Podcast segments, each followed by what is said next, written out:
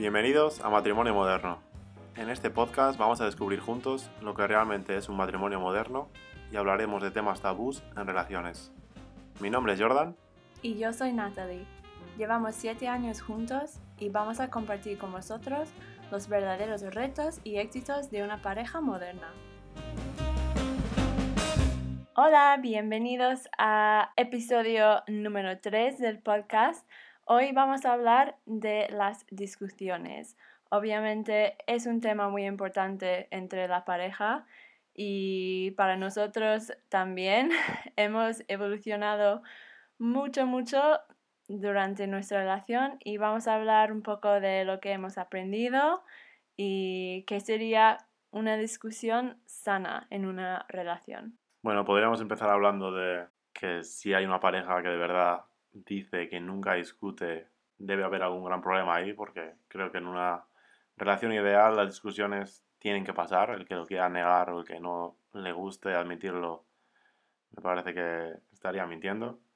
Entonces, dentro de aceptar que discutir en pareja es algo normal y común, sería analizar la manera en que una discusión es sana y es simplemente cuando dos personas no están de acuerdo y sin llegar a alzar la voz o perder las formas, se puede mantener una discusión en la que cada uno expresa su opinión sobre algo y a veces quizás no llegas a un punto intermedio o a estar de acuerdo, pero siempre respetando la opinión de la otra persona. Yo creo que en ese tema se puede pensar en tres tipos de parejas. En pareja 1, nunca se discuten. Si nunca hay discusiones, eso significa que no hay comunicación sincera.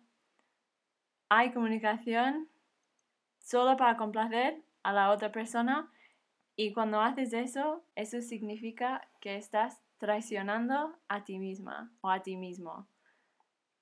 Y entonces, sí se puede llevar una relación sin discusiones, pero al final la relación va a ser o súper, súper lejos, en plan que no lleváis una relación de verdad, una relación con intimidad emocional para nada, porque estáis los dos intentando solo complacer, complacer, complacer y nunca enseñar realmente quién eres.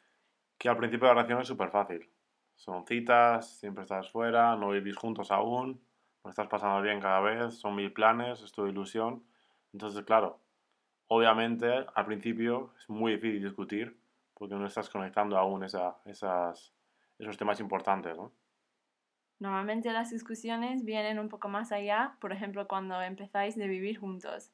Ahí sí es un paso importante en la relación que si no hay discusiones en ese momento, significa que alguien o los dos están tragando mucho. ¿Y qué pasa cuando tú tragas, tragas, tragas y nunca dices lo que piensas? Al final terminas con mucha rabia por dentro o sintiendo que la persona con quien estás pasa de ti. Y la primera discusión cuando llegue va a ser una de las grandes y encima los dos os vais a sentir muy mal porque no podéis entender como vosotros que nunca discutís, de repente habéis discutido así y tan grande. Porque os habéis tragado cosas durante un tiempo y cuando salen, salen multiplicadas por 5. Y en estos tipos de discusiones son cuando salen las amenazas y las palabras muy dolorosas. Por ejemplo, ahí si no estáis acostumbrados de discutir nunca, nunca, nunca y de repente hay una discusión, puede pasar que alguien llegue a decir, pues yo no puedo estar contigo entonces porque es tan shock de discutir con tu pareja que tú no crees que puedes aguantarlo. Y eso también es obviamente muy triste y peligroso para, para la relación. Y pasamos a la segunda pareja, una pareja que discute un montón. Este tipo de discusiones encima son un poquito más extremas, más calientes.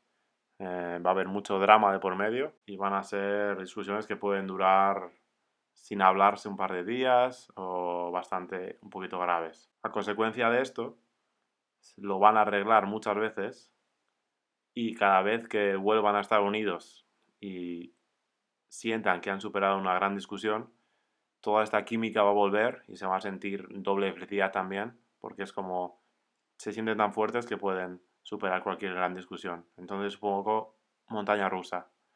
discutes, lo arreglas, te sientes bien otra vez, hasta que los siguientes días te sientes mal de nuevo por problemas que siguen ahí, porque al final has arreglado una gran discusión, pero no has, no has podido eh, evaluar por qué discutimos de esta manera, eh, cuál es el punto, quizás seguís en desacuerdo, quizás seguís con opiniones diferentes. Entonces es un efecto boomerang. Arreglas, se siente genial, súper unidos y fuertes otra vez, pero van a volver a pasar y más graves aún. ¿Y cuál es la ventaja de esa pareja número dos? Y es que después de una discusión donde has dicho todo lo que has querido decir y habéis podido arreglarlo, pues tú te sientes que de verdad tu pareja ha visto lo peor de ti y aún así quiere estar contigo. Y eso es muy, muy, muy potente. Mucho más que en la pareja número uno. Hay muchas parejas tipo número dos que pueden llevar muchos, muchos años discutiendo así, porque luego se convierta en una adicción. Esa mezcla de hormonas y ese ciclo de discutir, arreglar, sentirte visto, escuchado en tu relación. Y lo que normalmente pasa con ese tipo de pareja también es que discutir es vuestra manera de conectar. Y eso es súper peligroso porque tenemos que conectar en otras maneras. Tenemos que prestar atención a nuestra pareja cuando están bien, no, no solo cuando hay un problema. Y como bien decías, ese sentimiento tan potente que si aún viéndote así y haber discutido tan grande, te sientes de que nada os puede separar después de eso.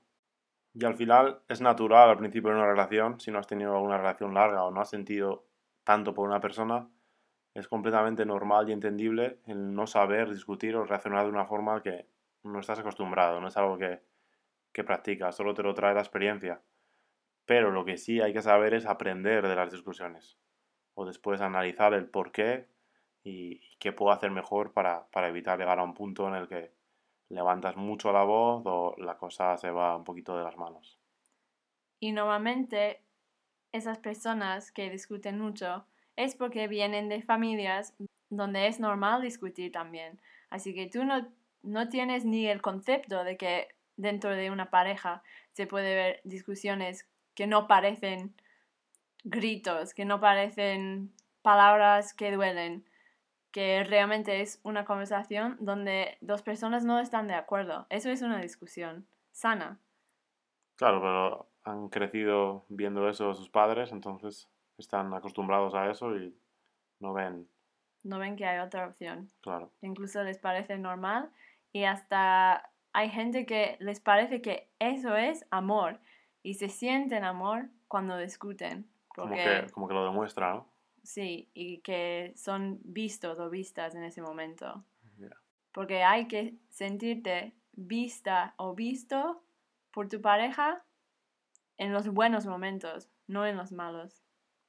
Y para terminar, hemos guardado la pareja número 3, que para nosotros es la pareja más sana, que es cuando discutes de vez en cuando. Obviamente no se puede evitar discutir nunca, como ya hemos hablado, pero en esta pareja es cuando vienen desacuerdos, vienen temas complicados de lo que hablar y controlando nuestros sentimientos y sin exagerar la situación se puede llegar a un entendimiento eh, cuando acaba la discusión y tampoco guardarte hacia adentro ese, ese malestar de haber discutido, sino simplemente controlar la situación, el momento y normalizarlo, porque al final es imposible estar de acuerdo en todo, es imposible no discutir, a no ser pareja uno, pero son casos que no se ven tanto. Sobre todo cuando llevas años en pareja, van a salir mil cosas con discutir. O sea, es inevitable y hay que asumirlo, hay que aceptarlo como es. Porque de otra manera te puedes frustrar y va a ser todo sentimientos negativos y sentirte mal de por qué discuto con mi novia cuando un amigo o una amiga me dice que ellos nunca discuten. Y si no es fuerte de cabeza y, y de verdad ves que eso no puede ser sano y que lo tuyo de verdad sí que es normal, y acostumbrarte a ello y llevarlo de la mejor manera eh, puede ser un gran problema. Y también nunca se sabe lo que pasa detrás de las puertas cerradas de un piso. que luego lo que dice la gente que hace o que no hace nunca se sabe si es verdad o si no es verdad. Y la otra cosa que nunca se sabe es cuándo se va a acabar. Y por eso a mí siempre me extrañó que gente tiene historias de que de repente me ha dejado y no, y no lo vi antes, no tenía ni idea. Y yo siempre pienso, pero ¿cómo puedes llegar a ese momento de que no tienes ni idea que tu pareja no está bien contigo o no está feliz en la relación? Y eso viene de pareja uno, de no decir cosas que te parece que puede decepcionar a tu pareja o le puede molestar o le puede, no sé, hacerte dudar o incluso solo que necesitas un poco de apoyo o una palabra de, confianza o lo que sea y no lo pides porque tienes miedo. Entonces esa de pareja uno viene mucho, mucho de miedo y de complacer al otro. Y también viene de personas que quieren evitar siempre confrontaciones. Entonces van a tragar y aceptar cosas que no les gustan por el bien o por el miedo o por el no discutir, evitando en todo momento. Y como hemos dicho, eso termina en dos personas bastante distantes, porque nunca vais a tener esa intimidad que en la pareja 2 tiene, pero en mala manera, y la pareja 3 también tienen.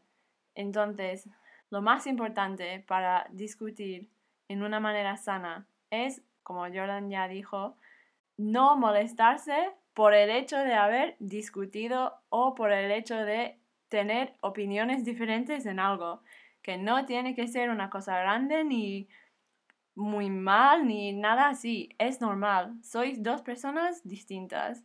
Y yo puedo decir eso ahora, pero soy una persona en que ese pensamiento no lo ha llegado hasta hace unos años, porque los primeros años de la relación eh, me sentía así, de verdad. Eh, no había visto eso, no me parecía tan normal en mi, en mi estabilidad, en mi tranquilidad como persona, no le gustaba ese tipo de, de cosas, a veces encima por tonterías, entonces sí que es verdad que me frustraba y no, y no sabía llevar, eh, no, no llegaba a entender. Y no eh, podéis de hablar del tema, porque siempre saliste del tema de Sí, es muy fácil ponerte defensivo, salías del tema y no... Y quejarte de discutir, en vez de llegar a una solución con tu pareja con el tema en cuestión. Porque al final quejarte y discutir le echas también un poco la, la, culpa a otra persona, porque tú te crees de que no tienes culpa ninguna y como tú no te gusta discutir, pero claro, a la otra persona tampoco le gusta discutir, nadie te va a decir a mí me encanta. Entonces, claro, hay que ponerte un poquito mente fría a analizar y no es fácil, a mí me ha costado años y no tengo ningún problema en decirlo, pero bueno, más vale tarde que nunca y la verdad que ahora es mucho más fácil cualquier discusión eh, que las tenemos y las seguiremos teniendo seguro, pero la forma en la que termina es mucho mejor. Y las dos cosas que yo he tenido que aprender en nuestra relación han sido, número uno, no dejarme llevar en mi tono de voz durante una discusión, que ha sido, la verdad, muy, muy, muy duro de corregir. Porque, como dije antes, cuando no tienes control de tus emociones y ni tienes el querer o deseo de cambiarlos o cambiar la manera en que te expresas, pues sigues con tus excusas por subir la voz. Entonces, en mi caso, ha sido poco a poco, cada vez tomar una respiración y intentar otra vez. Y es súper difícil hacer en el momento, pero merece la pena, porque lo que me di cuenta es que cuando yo subí la voz, Jordan ya tenía una razón para quejarse y justo no terminamos hablando del tema, sino de su quejo de que sube el tono.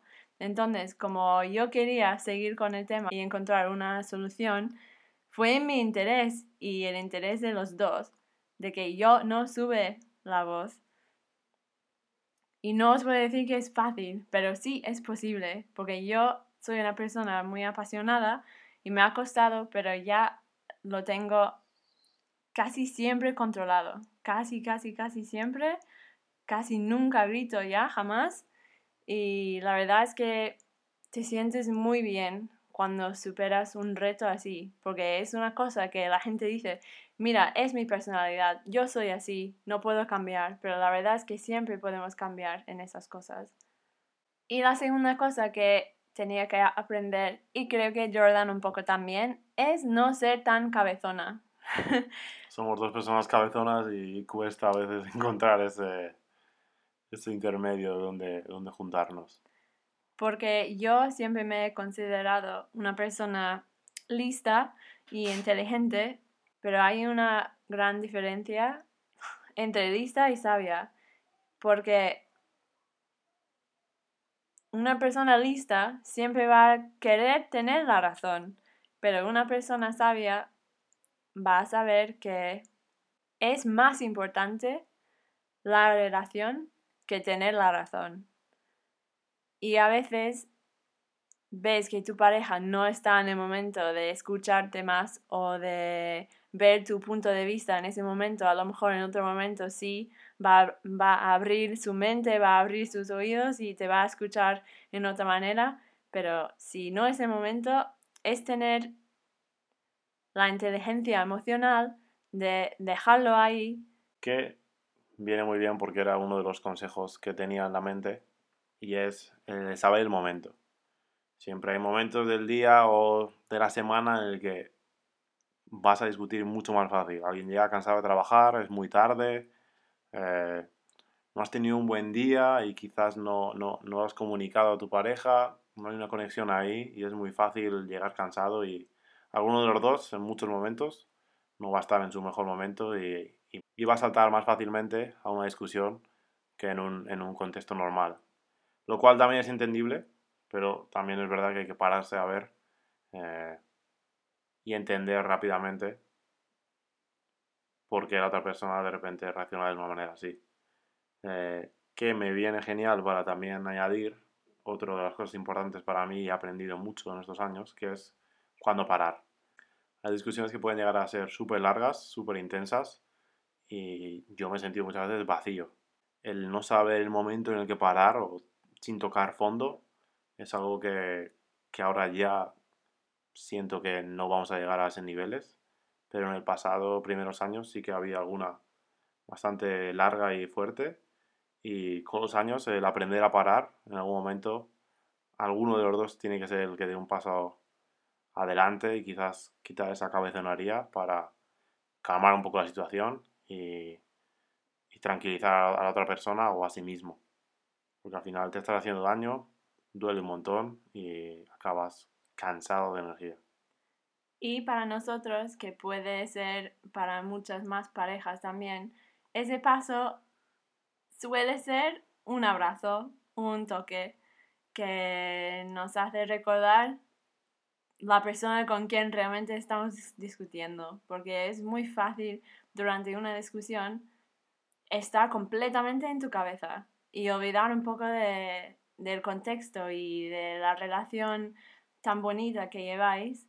Y para nosotros, y puede ser para mucha gente también, ese toque físico nos vuelve al presente momento y nos saca de nuestra propia cabeza un poco.